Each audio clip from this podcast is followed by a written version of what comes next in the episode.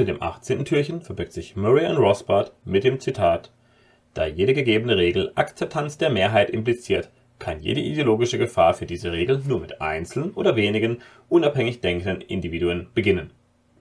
Die Regeln, die in einer Gesellschaft konsequent durchgesetzt werden, sind stets die Regeln, die Rückhalt in der Bevölkerung haben, also dem Moralverständnis oder den dortigen Bräuchen entsprechen. Nur weil die Allgemeinheit eine Regel stützt, muss diese noch lange nicht gut sein. Durch Festhalten an Traditionen und Gepflogenheiten können sich auch schlechte Regeln, die dem Großteil der Menschen massiv schaden, über Generationen hinweg halten. Dies liegt oft daran, dass bereits das Hinterfragen von Regeln geahndet wird. Das Anzweifeln alter Gewissheiten wird mindestens belächelt, häufiger jedoch aggressiv bekämpft.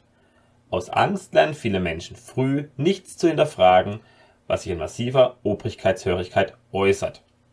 Diese Personen befolgen jede noch so unsinnige Regel, solange sie nur von einer Autoritätsperson ausgesprochen wird. In der Konsequenz stagnieren solche Kulturen und gehen nicht selten unter.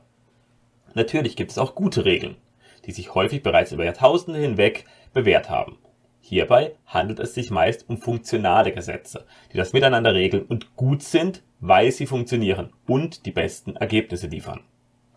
Indem man von alten Gepflogenheiten abweicht, schlechte Regeln umgeht oder diese bricht, ohne dabei die guten Regeln zu verletzen, kann man eine Veränderung hervorrufen.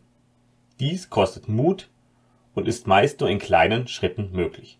Aber man kann damit ein Vorbild für andere sein und ein breites Umdenken auslösen, wenn die Abkehr von alten Regeln zu sichtbaren Vorteilen führt. Erkennt, welche Regeln gut sind und welche schlecht. Findet Wege, die schlechten zu umgehen und seid dabei ein Vorbild für andere. Schönen Tag.